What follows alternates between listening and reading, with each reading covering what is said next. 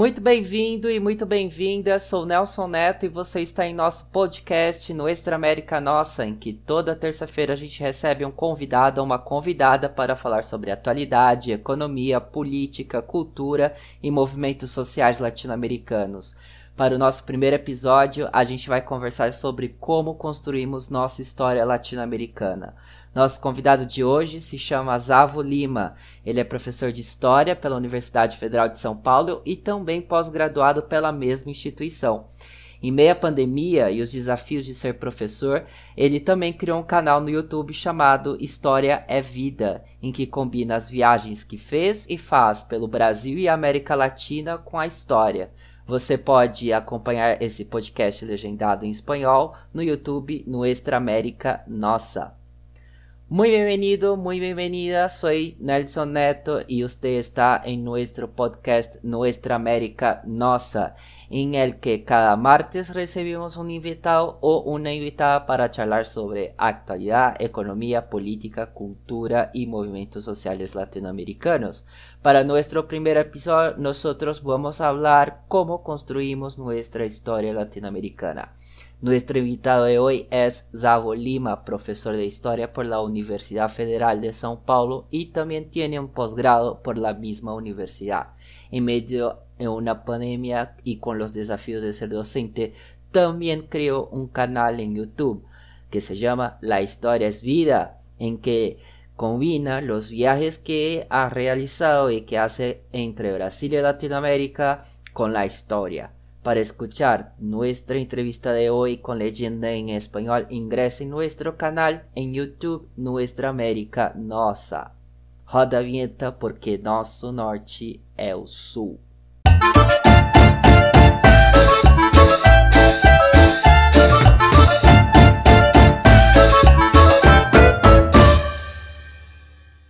Tudo bom, Zavo? Tudo bem, Nelson? Tranquilo? Prazer aí falar com você, falar com todos que vão nos ouvir, né? Tudo tranquilo. Que legal. Olha, de primeiro agradeço muito você ter aceito o convite é, desse nosso projeto. É, eu acho que é muito importante, talvez, a gente começar esse podcast, é, esse projeto, falando sobre história. Você foi meu professor de história no, no cursinho preparatório de vestibular. Uhum. E eu queria saber de você quais são os desafios hoje do ensino de história no Brasil? Bom, eu acho que quando a gente fala de desafios né, com a história, eu acho o primeiro momento, agora, na atualidade, né, a gente está vivendo um momento histórico, né, é histórico esse momento, de uma grande batalha né, ideológica, no sentido de que nós temos hoje, né, vendo essa, essa nova direita, né, assim, se a gente pode colocar, com uma ideia né, muito muito errada, né, de tudo que eles acabam classificando como produção da área de humanidades, e a história se inclui nisso, eles acabam sempre vinculando com essa ideia de que uh, a história em como, como um todo ela é marxista, né? ela tem uma linha é, que versa aí pelo marxismo. Isso não é uma, uma verdade em conteste, há muita produção historiográfica com viés marxista, mas também a produção historiográfica com outros vieses também. Então, já começamos com o desafio de querer né, é, dizer que o professor né, de história em si, ele não é literalmente né, é, versado pela linha marxista, e nem a historiografia como um todo, mas existe a linha marxista. Então já, já, já vivemos esse, esse desafio de querer né, a toda hora né, é, está falando com um público que está hoje muito relacionado com a, a internet ou os meios de comunicação é, de massa, que acaba criando um, um, olhar torto, né? Quando você começa a falar de história, né? Já queria essa ideia, ah, então você já está falando com a, a sua doutrina. Então hoje a gente está tá, tá muito com essa ideia, né? Essa ideia de que o professor é, de história ele é um doutrinador, ele está ali para falar com os alunos, sempre colocando um, um, único ponto de vista, o que não é verdade. Então, está sendo bastante desafiante hoje, né, você é, falar de história sem receber essa contrapartida, né, não só é, de alunos que, que, que vêm com essa, com essa carga é, midiática, ou também os próprios pais, né? Então a gente tem aí um, um projeto que já está há um tempo aí, né? Vai, não vai, vai e volta aqui no Brasil, que é o projeto Escola Sem Partido, que se realmente essa, essa coisa acabar sendo colocada como algo real, né? Vai, vai é, cercear muito né, o trabalho da livre produção, da livre produção acadêmica e também da livre é, maneira de se poder é, transmitir o conhecimento. Né? Então, o primeiro, primeiro desafio que nós temos hoje, né, nesse ponto atualíssimo, é quebrar essa barreira de que a história ela não tem só uma única via, ela não é só marxista. A história tem várias maneiras de ser colocadas. Né? Então, a gente tem que hoje é, vencer essa barreira. A outra barreira que eu creio mesmo é a barreira da desinformação, né? no sentido de que a gente tem que entender que a história ela é uma disciplina científica, né? Ela tem os seus critérios bastante claros e bastante é, pautados por uma produção é, de ciência. Você precisa aí de uma fonte, você precisa aí é, de um historiador, você precisa aí de uma produção acadêmica, você precisa de uma criticidade no, no produzir e também no transmitir isso. E às vezes a gente vê muitas pessoas é, fazendo é, história ou transmitindo conhecimentos de história, principalmente pelas redes sociais, que acabam criando então aí inverdades né, históricas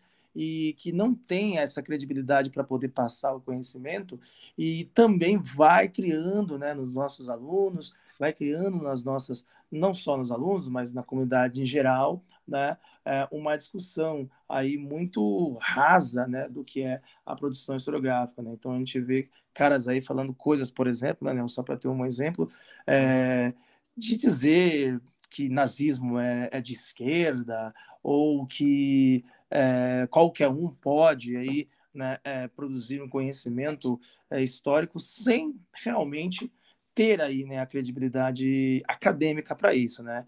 Então, não estou dizendo que os acadêmicos são é, os, os, detentores da verdade, não é isso, né? Até porque a verdade é uma coisa muito, é, é uma linha muito tênue dentro da história. Mas eu acho que ter a credibilidade do poder falar. Então, a gente está vendo hoje coisas que ah, as, as pessoas vão trazendo ah, conhecimentos prévios, mas conhecimentos de fake news, conhecimento de, de youtubers que não têm credibilidade para isso, isso está tá, tá trazendo uma problemática para a construção do pensamento é, intelectual como um todo, né, Nelson, mas, sobretudo, também a, a, a história ela é, ela é uma ciência é, que tem aí uh, uma produção acadêmica, então a gente tem que ter um pouco de cuidado com isso. Então, acho que um dos desafios principais hoje do ensino de história é justamente essa, é, essa questão, né, hoje, desta, dessa questão ideológica de que tudo da história vem de uma, de uma única linha, que é o marxismo, e de que também as pessoas vêm trazendo essa, essa, esse estandartizar de conhecimentos que não são necessariamente, necessariamente acadêmicos. E, obviamente, né, que também, né, Nelson, nós temos que pensar que o maior desafio para qualquer é, professor, para a escola como um todo, né, é a gente lidar com a realidade social, né, bastante distante. Então, se você está falando de, de desafio, é, vai ficar muito variada essa pergunta. Eu mesmo, como professor de rede pública, eu vejo que um dos maiores desafios mesmo é atingir o meu aluno é, no sentido de que você tem outras realidades periféricas ali, que faz com que ele não tenha total é, apreço pelo estudo, mas não tanto por, porque ele não quer, por realidades é, de vulnerabilidades sociais claras, né? Acesso à internet, acesso à biblioteca e tudo mais. Mas aí a gente vai trilhando esses desafios aí e vai tentando transmitir nosso conhecimento, né? Até mesmo o professor ter, que seguir a tal da cartilhinha, né, do Estado. Exatamente. Que é tão, né? Exatamente, que, é, que acaba criando, né, um, um engessamento né, no transmitir o, o do, do, conhecimento. E claro que dentro da realidade, a gente chama isso né, na, no dia a dia da escola, né, Nelson? Isso também na academia a gente já discutia isso, aquele currículo oficial e o currículo oculto, né? Que o professor tenha total é, autonomia para ele poder, então, é, com, o seu, com, a, com, o seu, com o seu arcabouço de, de conhecimento que, que ele adquiriu, de também poder, assim, não, eu vou transmitir isso aqui, né? Eu vou fazer, existe isso aqui para poder é, passar, mas eu também vou trabalhar isso aqui. Mas existe sim um engessamento dos materiais didáticos, né? Isso acaba criando aí é, uma, uma, um desafio também, porque vai criar aquela história sempre, né, é, de um único lado. E isso cabe ao profissional conseguir também subverter. É, o que eu acho interessante essa sua, sua fala, né? Quando tem essas pessoas que, que argumentam que todo historiador é, é, é marxista, mal sabe que Marx fez, né? Exatamente. Nem leu Marx, né? Uhum. É, e isso, isso também vai perpassar pela geografia, pelas ciências humanas é, como, um como, um todo, né? Sobretudo dos professores do ensino básico é no Brasil. É, eu gosto muito, eu estava vendo seu canal, eu achei ele muito interessante, né? Porque ele uhum. e, e história. E a gente está numa época, num momento de pandemia, não dá, obviamente, para viajar, mas na que a gente esteja né, escutando esse podcast, a gente tem história em todos os lugares que, nem no, que não necessariamente está no nosso livro didático, né? Acho que talvez aqui em São Paulo um exemplo que eu, que eu, que eu gosto sempre de conversar com, com as pessoas é que se a gente fala do bairro da Liberdade, todo mundo vai lembrar, vai ao ah, bairro dos japoneses ou o bairro dos, dos chineses. E aí você vai ver que tem uma ruazinha, um beco sem saída, com a igreja de Nossa Senhora dos Aflitos, que ali ficavam os escravos e, e de como aquela região era é, a venda dos escravos acontecia naquela região. Ou seja, a história ela é uma disputa narrativa dentro de um espaço geográfico. A história ela, ela acaba sendo interdisciplinar. Para entender política, eu tenho que saber história. Para eu entender minha cidade, e se eu souber história, essa minha cidade se transforma em outra cidade. Para entender economia, eu preciso de história, né? Como que nasceu essa ideia de montar o, o canal? Pô, tá perfeito. Isso que você falou, Nelson, até mesmo tem um vídeo né, no meu canal, eu fiz especificamente sobre o bairro da, da Liberdade.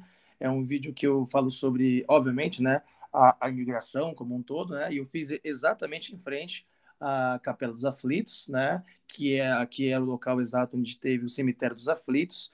E a gente chama isso aí na história de sobreposição de história, né? É uma sobreposição.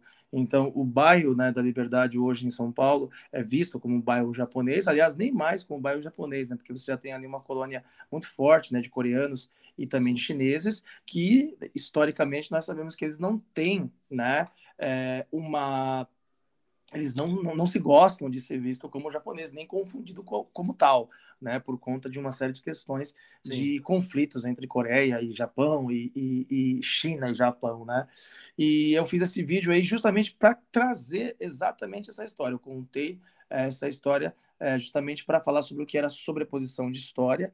E a gente sabe que o, o, tá, o, próprio nome, né, Bairro da Liberdade, vem de origem à ideia da libertação dos escravos, por conta né, de que era uma região onde havia bastante relação com a, a escravidão, não só porque antigamente era conhecido como bairro da Forca, onde supliciados eram é, sentenciados ali, e a gente sabe da realidade é, nossa é, histórica da escravidão, de que muitos negros eram envolvidos com situação de criminalização pela realidade da escravização, e eles eram enforcados, né? Então a maioria das pessoas que foram mortas naquela região é, eram de origem é, negra.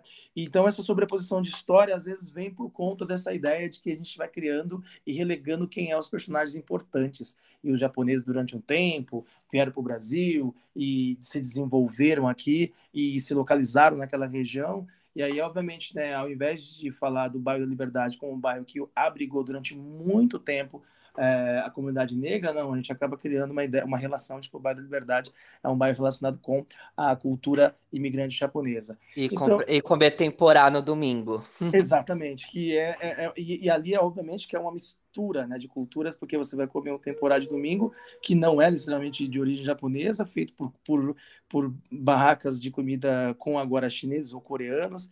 Então, assim, o Brasil é essa amálgama de tudo, mas a, a, a, como né, a, a história vai sendo é, perpassada, é, é, ela deve ser criticada, e isso é o papel do historiador, né? Trazer isso sempre à tona, isso é importante. Então, quando eu pensei o canal, eu pensei justamente por isso, né? De tentar mostrar que há, os locais respiram, né? Os locais, eles espelham história, né? Isso também na, na formação, na minha pós, quando eu estudei também o Memória e Patrimônio, a gente começa então a ver que há uma diferença entre o que é o patrimônio é, imaterial e o patrimônio material, e a gente vê também que há muito, né? A, a, própria cidade, a própria lógica, as ruas, os acervos que nós temos a céu aberto são riquíssimos, né? E tudo, como você falou, realmente eu concordo contigo nessa fala, tudo vem, advém de uma maneira é, da, da, história. Eu sempre falo muito com os alunos, né, que a história ela, ela tem sempre respostas para os porquês. Você consegue fazer vários porquês para elas e ela vai trazer essa resposta. E aí, então, né, no, nesse momento que a gente, eu comecei a, essa, essa, esse projeto, quando eu, eu viajava para os lugares, e obviamente meu senso de historiador já queria estudar o lugar que eu ia viajar, o local que eu ia querer visitar, os pontos históricos daquele lugar. E eu queria transmitir isso para as pessoas. Mas aí, quando eu percebi que também tem muita coisa próxima aqui, eu comecei a tentar fazer essas aulas é, em locais abertos, justamente para trazer a história do local e também, né, é, fazer com que a gente entenda, né, que a gente consegue estudar de uma maneira um pouco mais leve, não necessariamente é, totalmente é, ser fechado por livros, a, a, a, a, gente está cercado, né, por, por conhecimento. E acho que a, a cidade, os monumentos, uh, ela, ela, ela instiga a gente a pensar o porquê daquilo, né? E aí nasceu essa, essa, essa ideia do canal aí, História é Vida. Que legal. Parece que a gente está indo para uma, uma relação sobre patrimônio histórico, né? Mas é legal é, que é o que talvez mais aproxima as pessoas da história do contexto sentar com, com um cientista historiador ou com um professor de história, porque se caminha todos os dias pela cidade, né? Exato. E depois da, da, da pandemia a gente possa caminhar mais ainda. Uhum. E, é, bom, a gente tem então essa disputa é, de narrativa, por exemplo, você vai ter as avenidas Costa e Silva da vida, uhum. mas ao mesmo tempo você vai ter numa cidade lá um, um, um uma ruazinha que chama Perequê. Exato. Né? Ou você vai ter a Tibiriçá, né? Uhum. É, é, como que, que ocorre dentro da história essa disputa de narrativa entre uma história oficial e as histórias verídicas, né? Da onde o qual é o desafio do, do, do historiador de apresentar as veracidades históricas que competem com a história oficial?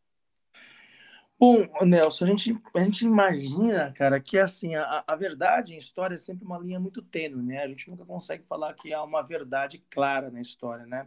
A gente sempre fala que as mesmas fontes, né? A gente, durante muito tempo, isso até mais ou menos o século XIX, a historiografia sempre se versou sobre a ideia do documento escrito como documento essencial para se, se falar de história, né?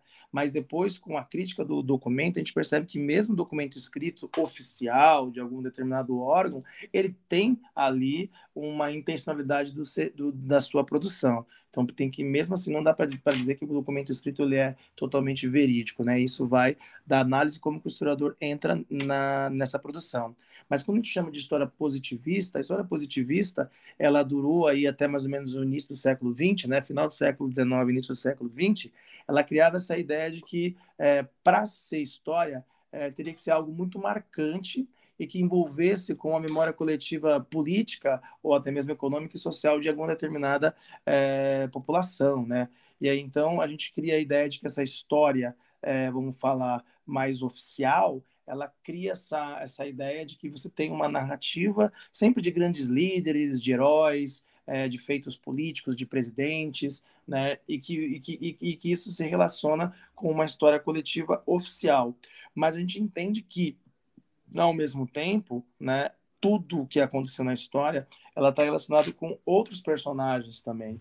E aí acaba a gente falando que né, há uma história oficial, obviamente, daquilo que é a história oficial dos grandes nomes, dos grandes feitos, mas a gente também tem a população que também ficou meio que oculta nessa história, né? Então, quando você fala sobre é, o Bandeirante, né? O Bandeirante sendo aí né, aqui em São Paulo, para quem é de São Paulo, a gente sabe muito bem o que a gente está falando, como o grande herói, desbravador do período colonial, o Bandeirante se envolveu com outros personagens que, aliás, existem hoje, como por exemplo as, as, comunidades indígenas, as comunidades quilombolas, né? E o Bandeirante se envolveu com essas é, comunidades com uma ideia de, de destruição, né? Eles, eles, atacavam, eles, eles destruíam quilombos, eles caçavam e escravizavam indígenas, né? Então, quando você vai elevar a história do indígena em relação ao Bandeirante, a memória indígena não vai ser uma memória positiva em relação a ele.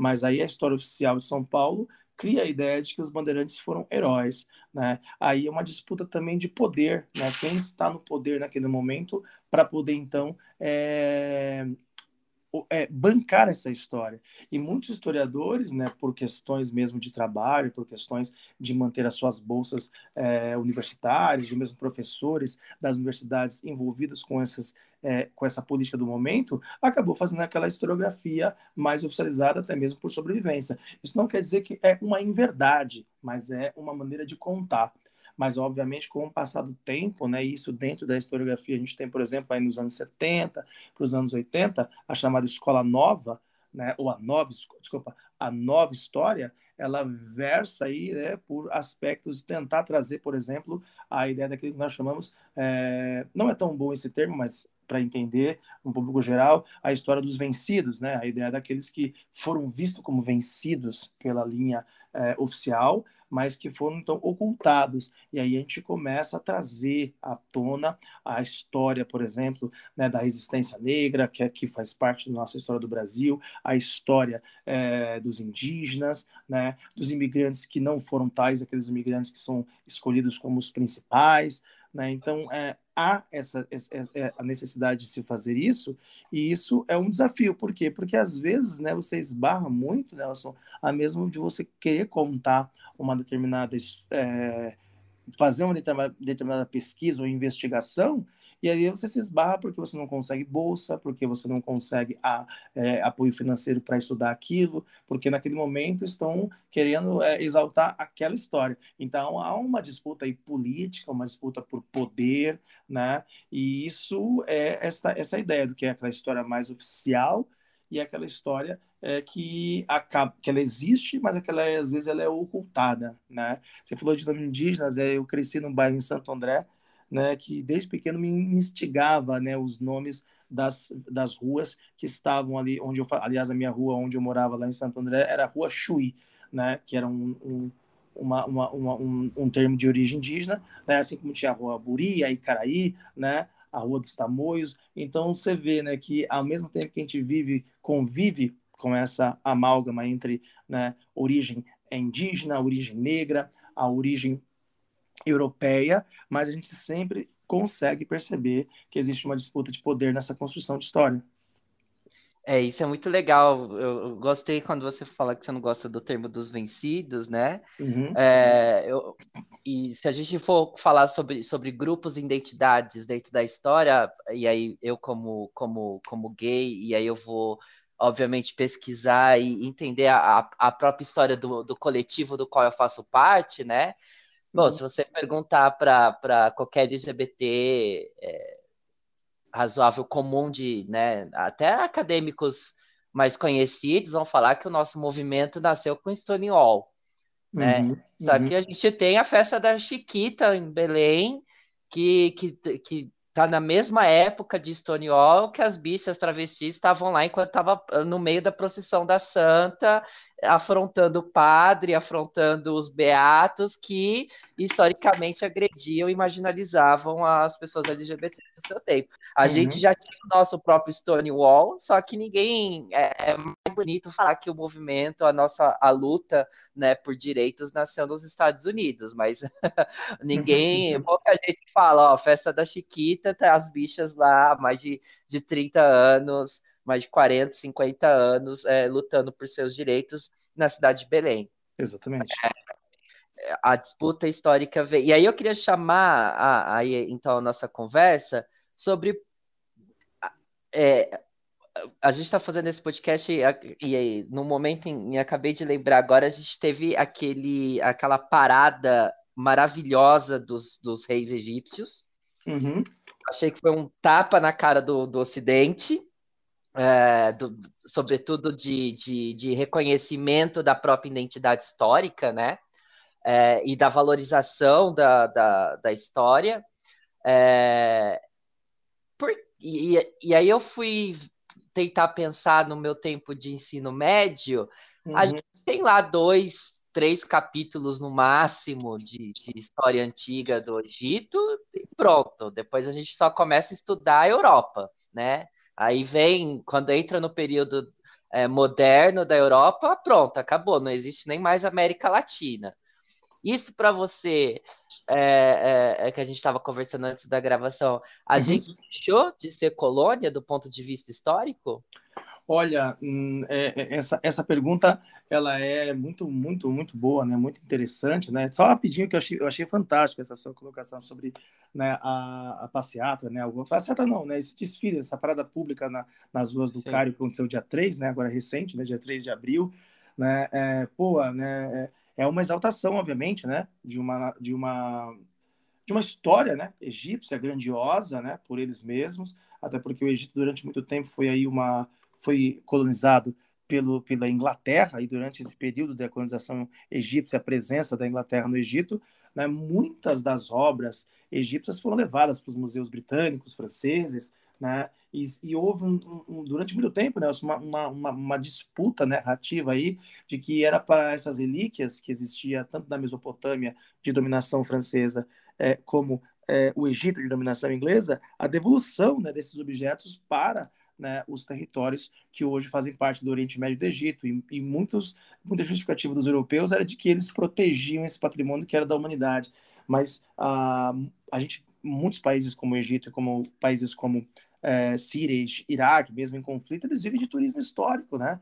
E, esse, e, esses objetos pertencem lá. Então houve uma, uma, uma discussão muito forte, né, sobre a quem deve ter aí o resguardo dessas, desses objetos aí que, que outrora faziam parte de civilizações muito antigas, mas que faz parte do território do hoje nacional, do Egito, da Mesopotâmia. Interessantíssima essa, essa, essa parada que aconteceu dia 3 do 4 de abril de 2021 no Egito.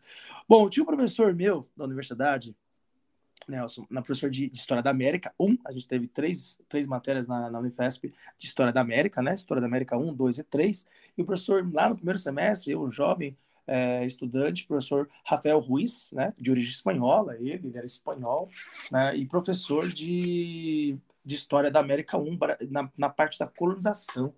Né, e ele falava muito disso, né, de que o ser do Brasil ou da América era o, o ser europeu. Né, ele, ele tinha um termo que ele usava, né, o ser do Brasil, o ser da América é um ser europeu, ou seja, uma ideia de que a gente ainda vive aspectos de uma cópia, né, de, de, de, de o que é, do que é bom, né, é, vem é, da Europa ou dos Estados Unidos depois, né, isso já mais no início do século XX e final do XIX, né, os Estados Unidos se ramificando aí como um, um país imperialista em relação à América, e então não só a América Latina, o Brasil, no caso a gente está falando mais do Brasil, ele também criou uma ideia histórica né, a gente perceber que a nossa é, colonização portuguesa se estendeu aí por 322 anos, e quando nós é, fazemos a nossa independência, em 1822, portuguesa, uma independência portuguesa, porque o príncipe é, Dom Pedro I ficou aqui e ele era português, é, numa, numa concordata ali com a Inglaterra e Portugal, né? Inglaterra intermediando esse processo de independência, e a gente acabou então assinando a independência junto a Portugal, mas acabou criando uma, de, uma dependência é, da Inglaterra. E, e não, isso é, é, é, algo que também a América Latina como um todo acompanhou, porque no processo é, de independência das repúblicas latino-americanas, elas também acabaram é, se apoiando né, nessa, nesse comércio, nessa dependência que a Inglaterra estava criando, né, com as suas grandes indústrias e o comércio ultramarino que a Inglaterra estava é, substituindo. Então, de colônia, nós passamos aí para uma dependência inglesa. E no início, do, no final do 19 e para o início do, do 20, e depois mais fortemente durante a década de, de, de 30 e depois mais fortemente ainda durante o período da Guerra Fria, os Estados Unidos acabou então aí criando uma situação de imperialismo é, nas Américas e aí então a gente foi se, a gente vai se a gente vai perpetuando né de dependências aí dos países é, ibéricos Portugal e Espanha depois a Inglaterra né país anglo-saxão e depois né, um país americano que é de origem anglo-saxã, que é os Estados Unidos. Então a gente foi trocando os nossos, entre aspas, né, colonizadores, agora novos é, não vou dizer colonizadores diretamente, mas uma dependência né, latino-americana uh, do, do, do, do, do, do, de países, né? Como se a gente fosse uma eterna colônia. Então, se desvencilhar disso, né, é um processo longuíssimo, né? Um processo também. E aí a gente tem que pensar, né? Quem quer se desvencilhar disso? Às vezes a gente pode pensar que uma linha, né, como a atual, a nossa aqui do Brasil, é, eles ressalta essa essa subserviência, né? Enquanto que uma outra linha que já assistiu aqui é, alguns, algum, numa história recente do país, é, queria exaltar uma, um sentimento latino-americano. Né? Então, a gente tem que pensar quem está querendo, quem se beneficia com essa é, dependência. A gente percebe que grandes corporações acabam aí aceitando essa, essa dependência por questões mesmo de mercado, econômico e financeiro, mas a, a população como em si, ela às vezes está distante dessa dependência, não assim, nem, nem consegue entender direito, mas a, a, a entrada da cultura europeia como colonização e depois como dependência, e depois os Estados Unidos, acaba sendo naturalizado né, no dia a dia das pessoas, as pessoas às vezes nem conseguem perceber. Num exemplo tosco e simples que eu posso dar, é, durante muito tempo, né, você eu tenho certeza que você também deve ser um amante da, cinema, da cinema, cine, cinematografia, a gente sabe, né, como que a gente é aí é, popularmente adepto ao cinema hollywoodiano e às vezes a gente né, fecha os olhos ou torce o nariz para um cinema brasileiro. Isso já é uma demonstração. Cinema argentino, que é maravilhoso. Exato, com certeza. Argentino, cinema chileno, muito bacana também. Né? Agora, só, desculpa te interromper, Sim? professor. Uhum. Mas isso que é uma aula de história, né? Em uma, em uma pergunta e uma resposta de, de pouco mais de três minutos, você explicou do colonialismo primitivo hum. para o colonialismo e a gente foi para o neocolonialismo. É o, Quem é o... nos ouve, os últimos três minutos foi, foi isso. Foram um pouco mais de 500 anos de, de estupro histórico latino-americano. Exato.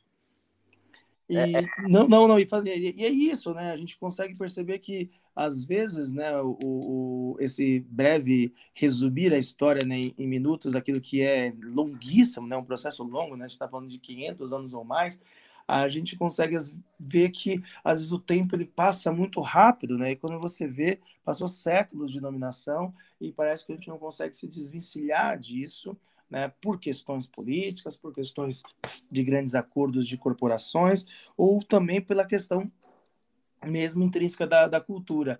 Por isso que quando a gente exalta né, a cultura nossa nacional, das nossas origens, né? É, eu, não, não, eu não sou aqui um, um, um, cara que, não, nem tudo da Europa não presta, né? não, não, é nem, não, é, não é nem isso, né? Mas também a gente tem que legar que a gente tem uma cultura nacional brasileira, por exemplo, de, né, é, de miscigenação e de outras, de outras etnias que fizeram parte da nossa história, né? dos negros africanos que vieram para cá, dos indígenas que aqui fizeram parte. E na, Latina, e na relação latino-americana, a mesma coisa, né? Você vai, né? Você mesmo falou aqui, já conhece bem aqui uh, algumas partes da América. Eu, eu tive a oportunidade de, de, também fazer uma viagem por países aqui da América, como a Argentina, o, Uruguai, o Chile e o Paraguai, né? E esse ano mesmo tenho aí um, uma viagem que eu quero fazer para o Peru, né? é, eu, a gente consegue ali perceber né, que as pessoas têm a sua cultura vivente, o seu dia a dia, né, o, o na sua língua, uh, na, sua, na, sua, na sua produção alimentícia, né? E a gente consegue perceber que sim, nós temos uma história riquíssima, forte, né? Mas para que ela seja falada e exaltada, ela precisa então aí muito de uma pressão mesmo né? E aí a gente está falando sim de política, não tem como, a gente está falando sim de política. Nós sabemos que quando uma determinada linha é, assume o governo, a gente consegue entender que há mais acepção para uma determinada produção historiográfica, e quando a gente percebe que uma outra determinada linha assume o governo, a gente consegue perceber que vai acabar criando né, uma dificuldade para determinadas produções historiográficas. Né? Sim, um exemplo talvez é, clássico, né, que acabei conversando com você um pouco antes da gente uhum. fazer a gravação, é aquele, eu nasci às margens do, do, do Rio Paraná, é, lá na divisa com Mato Grosso do Sul, E se a gente pensar a bacia hidrográfica do Rio Paraná, ela é uma das, é, eu acho que ela é a quarta maior do mundo, né? Ela é enorme, uhum. perpassa diversos países. E, e quando eu fui para a Universidade Federal da Integração Latino-Americana, na, na Tríplice Fronteira, para mim foi, foi, primeiro, muito emocionante, foi um reencontro com o Rio que eu nasci, né? E, e, e, não foi no fim do rio, foi ainda na, nem perto da metade dele, que ele vai desembocar lá no Rio de la Plata, no, uhum. no, no, no, Uruguai. Mas se você tá ali na Tríplice Fronteira, tá, tem os monumentos bonitos da Tríplice Fronteira. O lado brasileiro parece o parque do, do Hopi Hari, né? Tem até ingresso para pagar para você entrar, uhum. diferente do lado do Paraguai e do lado do argentino. É, mas não tem nenhum monumento falando da, da, da guerra da Tríplice Fronteira. Sim. Né? E se eu tive a experiência de conversar pela Unila, né? Universidade maravilhosa, que tem um curso de história muito, muito bom, assim, gosto muito do pessoal de lá. É, e se você compara o que se ensina da história da Tríplice Fronteira é, do da outro lado da margem do rio e o que é ensinado da, do lado da margem do rio do lado brasileiro, é uhum. é interessantíssimo, né? A gente é quase que caracterizado como genocidas nazistas, né? Com toda Perfeito. razão. Não, não, com toda razão, né? Quando eu estive no Paraguai, né? Eu tive e aí eu, né? Obviamente por estar no Paraguai, e, obviamente ter tido estudado a história, já, já me formado, já professor, é, eu tinha pro meu Instagram, eu acabei fazendo né, um pequeno vídeo, né? Do mesmo jeito que eu tenho o, a, a, o canal, né, História Vida, eu também faço pequenos vídeos no meu IGTV do, do Instagram, né? Também é, uhum. há vídeos mais curtos. E eu fiz uma fala ali, né, na, dentro do Paraguai, falando sobre, fazendo uma reflexão, Paraguai ontem e hoje, e comentando né, a guerra da Tríplice Fronteira, aliás, né, às vezes para um público geral, né, né, às vezes as pessoas não, não lembram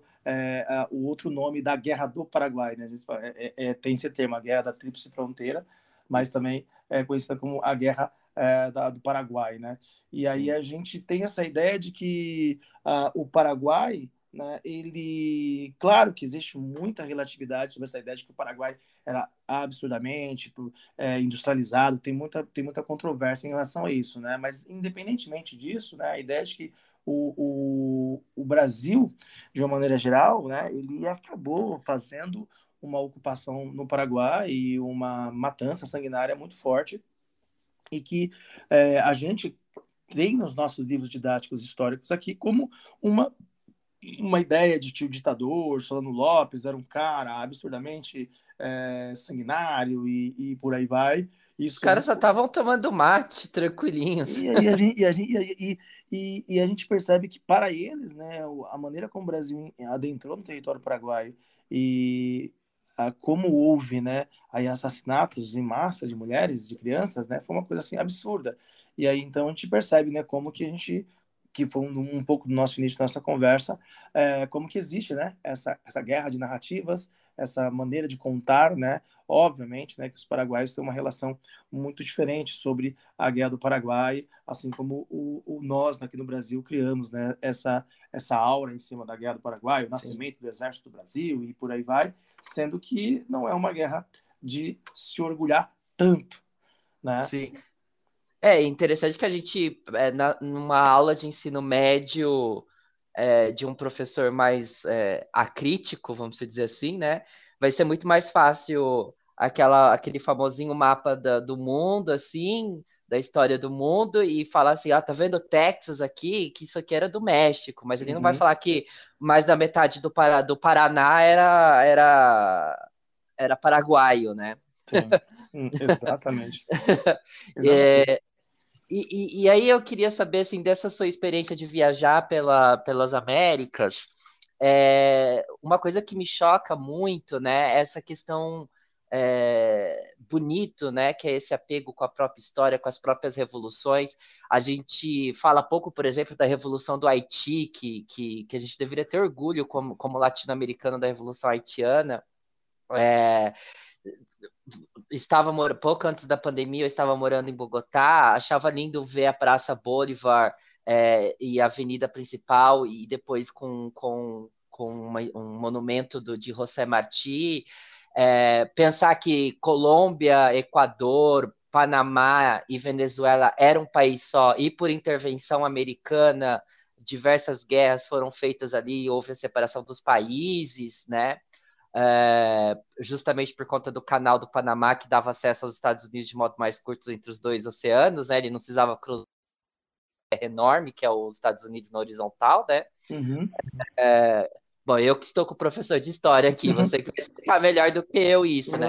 Mas o que eu, que eu gosto de, de ver é como que é, nos países vizinhos eles têm uma autoconsciência, né? Trazendo um pouco aí da teoria da libertação é, e, e de uma perspectiva pós-colonial, uma autoconsciência muito mais apurada sobre a própria sobre a própria história. Você citou um pouco mais cedo sobre as colônias hispânicas e o comércio com a Inglaterra. Eu acho é, é tão é, é, bizarro, tão triste, tão raso quando eu vejo alguém que se diz fundamentalista, conservador, bolsonarista, seja lá, lá o que for, fala assim: você é bolivariano, vai ler as cartas de Simon Bolivar com, com, com os ingleses, o cara fazia comércio doidado com eles, né? Bolivar tá bem longe de ser. Exatamente. um, um uhum. comunista. Não, é, é, Essa, essa, essa, essa, essa errônea maneira de classificar tudo como uma linha, numa leitura marxista, e às vezes não é. O Simão Bolívar, né, claro, que é visto aí como, como um grande líder e libertador de vários países latino-americanos, principalmente nessa região aí da, da parte norte da América do Sul, fazendo uma, uma maluquice geográfica, que é parte Sim. norte da América do Sul, mas aquela parte ali entre Venezuela, África, né? Bolívia né? e, e, e, Equador, e, e a gente tem então a ideia de que o Bolívar ele era sim um cara que cria uma ideia é, é, é, pan-americana, mas não dá para a gente colocar nele uma, um, um, um, cara que estava ali é, levando a causa indígena. Aliás, a causa indígena ficou relegada no processo de, de independência latino-americana. Né? Os indígenas não conseguiram acesso à terra. É, ainda a escravidão foi mantida durante o processo da das repúblicas latino-americanas. Né? Ah, então, a, gente entende que eh, os chamados crioulos, né, os nascidos, eh, filhos de espanhóis nascidos na América, que tinham uma relação elitista com a, a sua localidade, foram eles que fizeram o processo de independência latino-americano. Né? E, e, mas, mesmo assim, obviamente, criou uma ideia de uma guerra eh, bastante forte, no sentido de, de nacionalismo latino-americano, né? mas a, a, a manutenção da ordem colonial foi vista né, na formação dos chamados é, caudilhos, né, que é algo muito próximo aqui do Brasil, na história do Brasil, que a gente chama de coronelismo, ou seja, líderes militares, políticos que dominavam a sua regionalidade, né, com é, eleições totalmente fraudulentas é, e mantidas pelo terror e pela dependência né, da população pobre em relação a esses fazendeiros agroexportadores. Então, quando a gente volta naquele termo, a gente continuou uma colônia, mesmo com o nosso processo de independência, a gente tem que criticar muito a maneira como foi feita a independência latino-americana e a manutenção dessa ordem colonial. Então, quando a gente vê, por exemplo, o que aconteceu com a Venezuela é, no sentido é, do que o Chaves fez com a Venezuela no processo de, de que depois criou o chavismo, né? Claro que muitos erros foram colocados no processo pós-chavismo, mas o Chaves ele enfrentou muita coisa, assim como o Evo Morales. E agora na Bolívia está claro né, o que aconteceu com a Bolívia recentemente. Né? O Evo Morales ele tinha uma, um aspecto realmente. Ele é um, um, cara de origem indígena, então é, é, é muito complicado né, essa, essa galera que tem esse sangue colonialista ainda dentro do seu próprio país, aceitar o Evo Morales como um, presidente, aceitar o Chaves como presidente e aceitar o Lula como presidente, né? Aqui no nosso caso especificamente, né, Nelson, a gente está falando que um, um torneio mecânico se tornou presidente de um país onde a maioria dos presidentes eram de origem elitista. Então isso é, um, é, é uma afronta à própria história, né? A própria história da dominação, Sim. isso é uma afronta. Então a, a, a, a América ela acabou então criando e, e, e aceitando esses processos de dominação internos e externos, né? Sim, né, a gente já está fazendo quase uma análise da história presente, né? A gente pensar Sim em 2009, como foi importante o processo do novo constitucionalismo boliviano, que vai criar o Estado plurinacional da Bolívia, né? Uhum. Dando espaço, é, abrindo, arregaçando as portas das, das instituições é, do próprio Estado, refazendo o Estado e colocando é, os indígenas no, em, em, como protagonistas da história, inclusive é, colocando é, é, é, em xeque próprios discursos hegemônicos do que a gente chama de direitos humanos, colocando a água como um elemento do direito humano, né, que isso é, maravilhoso, e, e que coloca em xeque até as relações é, bilaterais entre Brasil e Bolívia, pensando que a gente tem aquíferos que, que perpassam os dois territórios. Então, se você tem a Bolívia de hoje, em que a água é um direito humano fundamental, e aí, de repente, você tem um presidente que quer privatizar aquífero, como é que fica, né? O, o negócio. E a gente também tem agora o processo de, de, de, de, de, de construção de, de, um, de, uma nova Constituição no Chile, que também está abrindo a, a, espaço né, a, a, partir dos movimentos indígenas chilenos. Né? Isso também é muito lindo. É, junto com, com a professora é, Jaqueline Gomes Jesus, não sei se você conhece, ela, ela é professora de psicologia do Instituto Federal do Rio de Janeiro. Bacana e, e, e mais um, um, colega doutorando em Direito pela UNB, Fredson, a Júlia Bueno, que é psicóloga política, a gente está é, prestando um, um, um tipo de assessoria para o Tribunal Superior Eleitoral, que é revisitando as normas né, eleitorais, é, sobretudo para 2022. A cada dois anos o TSE faz isso, né? Uhum. E aí eu estou tendo uma experiência maravilhosa que tem acadêmicos né, de todo o país, assim, e eu tive a oportunidade de quase ter uma aula com, com com líder indígena, falando sobre como que no processo eleitoral impedem os indígenas de votar né? Porque a gente tem uma perspectiva que assim chega lá o juiz eleitoral, o cara responsável, né, por organizar a urnazinha onde o índio vai votar, né, o indígena vai votar, e fala, ó, vai ficar aqui a urna, mas eles têm uma estrutura social que é diferente da nossa. Quem, quem, quem fala para a tribo, para a comunidade indígena que ele pertence, aonde vai ter a reunião para eleger uma liderança maior nacional, é o pajé, ou é o cacique, ou uma outra uhum. liderança que a gente tem que obedecer. Aí você coloca a urna num lugar que não vai nenhum indígena, você não tem voto, né? E a população indígena hoje do Brasil é dizimada à torta e direita, né? Exato. É, isso isso é, é, é um apagamento histórico no presente, né? Além de ser uma, um apagamento histórico no decorrer da história, é um decorrer com, um, histórico contemporâneo, atual, né? É, isso, isso é muito assustador, assim. É, e aí, então, a, a, gente citou um pouquinho, é, rapidamente, você falou dessa nova história, né? Uhum. É, é, a diferença da gente falar dessa nova história que vai trazer autores negros, que vai colocar na história latino-americana a importância da Revolução do Haiti, que a gente vai repensar o que foi é, Bolivar, o que, o que é José Martí, é, vai pensar sobre é, Tibiriçá, a gente vai pensar sobre outras pessoas, e o que é revisionismo histórico? Qual, qual é a diferença e o que está em disputa nessa, nessa, nessa, nessas duas categorias?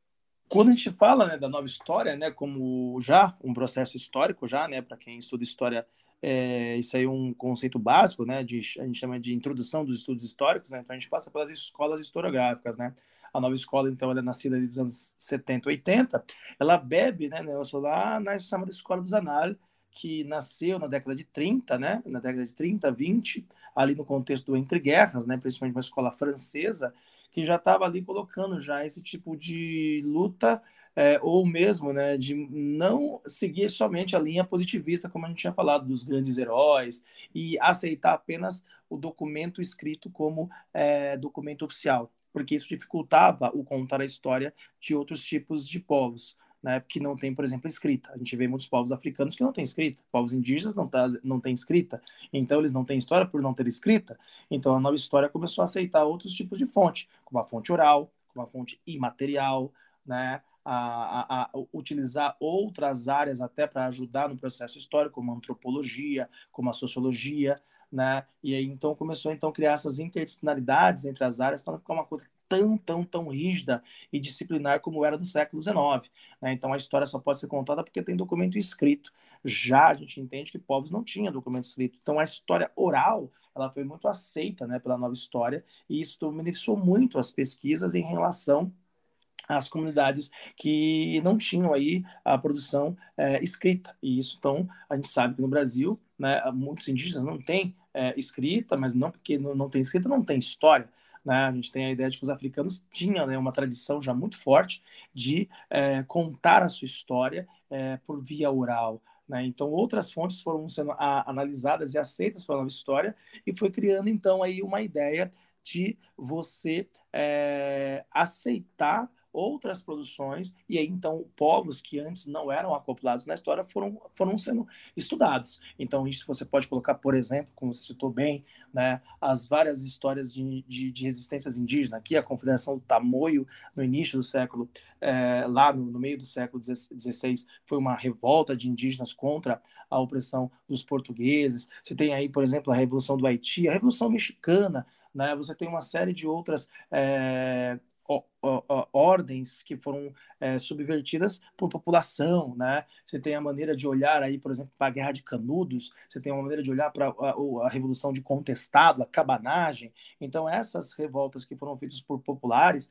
elas passam a ser vistas por novas fontes, por isso que a nova história, ela alarga a ideia daquela história positivista do século XIX o que, que acontece com o revisionismo? O revisionismo é complicado, né? Porque aí você já tem uma, uma outra vertente. Então, por exemplo, você tem a ideia de que temos essa o, o próprio marxismo mesmo ele já tinha é, sido acoplado como uma linha de, de, de, de olhar a história principalmente na nova história, na no, a, a, nova história, ela aceita muito a pesquisa marxista, que a, anteriormente não tinha tanto o positivismo, não tinha a crítica, ela apenas descrevia os fatos. E o marxismo ele tem uma maneira assim de olhar a história de um viés crítico né, principalmente por conta de um dos conceitos básicos do marxismo, que é a luta de classes.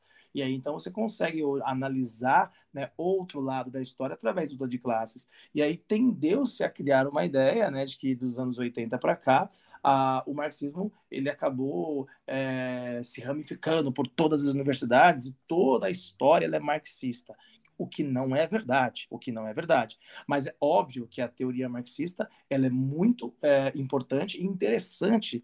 E se tem algo que é, consegue contestar a teoria marxista, que conteste, mas entre dentro, entre dentro de um debate acadêmico. Agora, o revisionismo que quer ser colocado, por exemplo, a gente vê, por exemplo, essa linha de, da nova direita, que quer, então, ah, então a história ela é marxista, agora a gente vai revisar isso para a gente contar a história é, do branco hétero é, imperialista, entende? Então é, é, é, é, uma coisa que fica sem nexo. Ah, então você tem um orgulho negro, vamos agora vamos falar do orgulho branco. Né? Você tem um orgulho LGBT, vamos falar do orgulho hétero. Você tem um orgulho dos indígenas, agora vamos falar do orgulho do colonizador. Entende? Sim. Então, é, é, é, esse revisionismo que acaba criando aspectos bastante complicados. Né?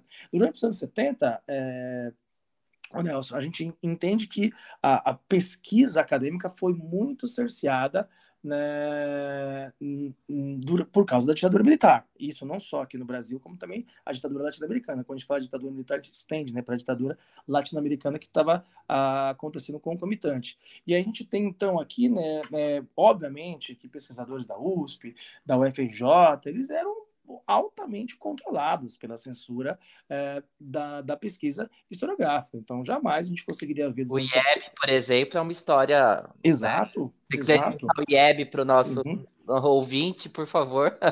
Uhum. o que foi o IEB nesse contexto, né? Sim, então, a gente consegue perceber né, que quando a gente pensa, pensa né, é... quando a gente pensa que uh, esses caras passam a cercear né, que é o Instituto de Estudos Brasileiros, né, que é o IEB, a gente passa, a gente começa a perceber que os caras vão criando, ó, você vai, você vai estudar esse pacotinho que eu estou te falando. Aí esse é o problema do revisionismo. E aí a gente tem um lance na historiografia, né, o negócio que chama-se brasilianistas. Os, brasile, os brasilianistas eram estrangeiros, né, americanos, sobretudo americanos, eles estavam sabendo o que estava acontecendo aqui no Brasil, eles sabiam que havia esse cerceamento de pesquisa dentro do período militar, só que eles tinham acesso às universidades, às bibliotecas, aos arquivos aqui no Brasil.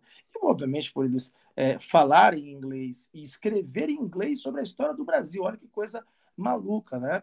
Os caras falavam sobre a história do Brasil lá nos Estados Unidos, porque os pesquisadores do Brasil tinham muita dificuldade de fazer pesquisa aqui no Brasil, né? É, então a gente consegue perceber, né, que o revisionismo ele acaba criando aí uma, um, um lance de que vai querer dizer é, que a, a história ela, ela, tem, que ser, tem que ser mantida pelo, pelo, pelo o conservadorismo, porque o marxismo tomou conta da história do Brasil. É diferente de justiça histórica, né, né Nelson? Porque quando a gente fala de justiça histórica, a gente está falando aí né, como a, a gente contar a história do tráfico é, negreiro e somente é, trazer aí informações sobre números, sobre pessoas que vieram e colocar essa objetivação ou coisificação da pessoa. Diferente de contar, por exemplo, a história do negro, a história do africano no Brasil, né? E também é, colocar também em pauta, né? Termos que precisam realmente ser colocados, que o colonialismo ele criou um genocídio, um genocídio indígena, né? o extermínio de indígenas nos Estados Unidos, né? isso é falar mais de justiça histórica. Então, quando você fala da grande marcha para o oeste dos Estados Unidos, que faz parte da história da América, eles vão elevar esse fato aí como um grande feito para o progresso dos Estados Unidos, mas também tem que fazer a justiça histórica e falar que este, esta marcha para o oeste exterminou tribos inteiras de indígenas, né? Então, é muito diferente esses termos, né? O que é revisionismo histórico, o que é justiça histórica e o que é aí produção é, historiográfica, né? As pessoas precisam conhecer um pouco mais, né, sobre isso, né? Sim, esse revisionismo que cria esse binarismo de ideias, né? É interessante uhum. pensar que é, é, como se o que acontece muito, né? A gente vê até uma molecada falando isso, né? É como se fosse assim, Marx em oposição a Adam Smith, sendo que na verdade Marx estava se utilizando de, da, do que o Adam Smith fez, porque é, é, tem até um anacronismo histórico, os dois viveram uhum. em momentos distintos, né? O... Exato, exato. O Marx bebe, ele bebeu demais na produção é, acadêmica econômica dos britânicos. Óbvio que ele bebeu, óbvio que ele leu. Né? O Marx é um intelectual absurdamente é, capacitado de conseguir entender é, várias outras produções né, sem realmente é, é, deixar de, de, de, colocar o seu ponto de vista. Né? É Sim. que o, a grande questão mesmo que eu vejo em relação ao marxismo da linha mais é, de que está aí na, no, no, poder é talvez mesmo o, o, medo que possa esse conhecimento né, acabar libertando aí as pessoas de uma de uma usando aqui parafraseando o, o, o Platão da, da caverna né? É, é eu acho que é, é mais ou menos um pouco por aí né? Sim. Que legal. Bom a gente já chegou aí a uma hora de, de gravação. Deixa eu fazer alguma pergunta, professor? Quer, quer alguma coisa que a gente deixou de fora? Cara, eu gostei muito, né, né Nelson, da nossa, da nossa pauta. Eu achei que a gente conseguiu aí a, atender, né, os pontos que nós falamos, né, falar sobre, sobre a história, a produção. Acho que a gente trouxe aí para o nosso ouvinte, né, uma, um viés talvez um pouco mais técnico né, do que é a, a, a, história. E eu só tenho que agradecer, né? Agradecer pelo seu convite, agradecer por, estar tá se fazendo ouvido e dizer que, que é muito importante, né? A gente trazer esse, esse resgate, essa memória e trazer pessoas aí para poder, então, é, falar sobre é, o que é né, o, o, a nossa história latino-americana, o Brasil, né, dentro desse, desse, desse processo todo. Eu só tenho que agradecer, né? Fico aberto aí, né? É, dizer aí nesse, nesse ponto que nos, nos ouve, né? O, o canal no YouTube História Vida, né? Para quem conhece, quiser conhecer, o Instagram arroba Zavulima, né? Para a gente divulgar o nosso trabalho aí. E eu fico aí aberto a qualquer conversa e muito obrigado, Tanels, por, pelo, pelo convite. É. Bom, tu é um professor muito jovem. Como vai ser ser um professor de história daqui 30 anos para explicar 2016 para frente? Pô, eu, é, é, é, essa, essa, essa fala né, acontece muito, né? Ah, qual, vai, qual vai ser o, o trabalho que você... Só que esses problemas históricos aí, né, é o que, é o que mais instiga os historiadores, né? Daqui a 20, 30 anos, com certeza outros problemas vão aparecer, mas esse daí vai ser pano para trabalho, né? Com, vai ter muito meme nos livros. Exatamente, exatamente. Bom, Gustavo, muito obrigado por ter aceito o convite, adorei a conversa. Uh, e espero que a gente também possa ter outras conversas no, mais para frente, que eu acho que se o projeto der certo e, e com certeza vai vir mais questões de história para a gente poder trazer para o nosso canal no Extra América, Nossa América. E para os nossos ouvintes, por favor, sigam o professor Zavo nas redes sociais que ele já citou. Muchas gracias a quien nos escuchó hasta ahora en nuestro podcast o en YouTube Nuestra Americanosa. Hoy nosotros charlamos con el historiador Zafo Lima.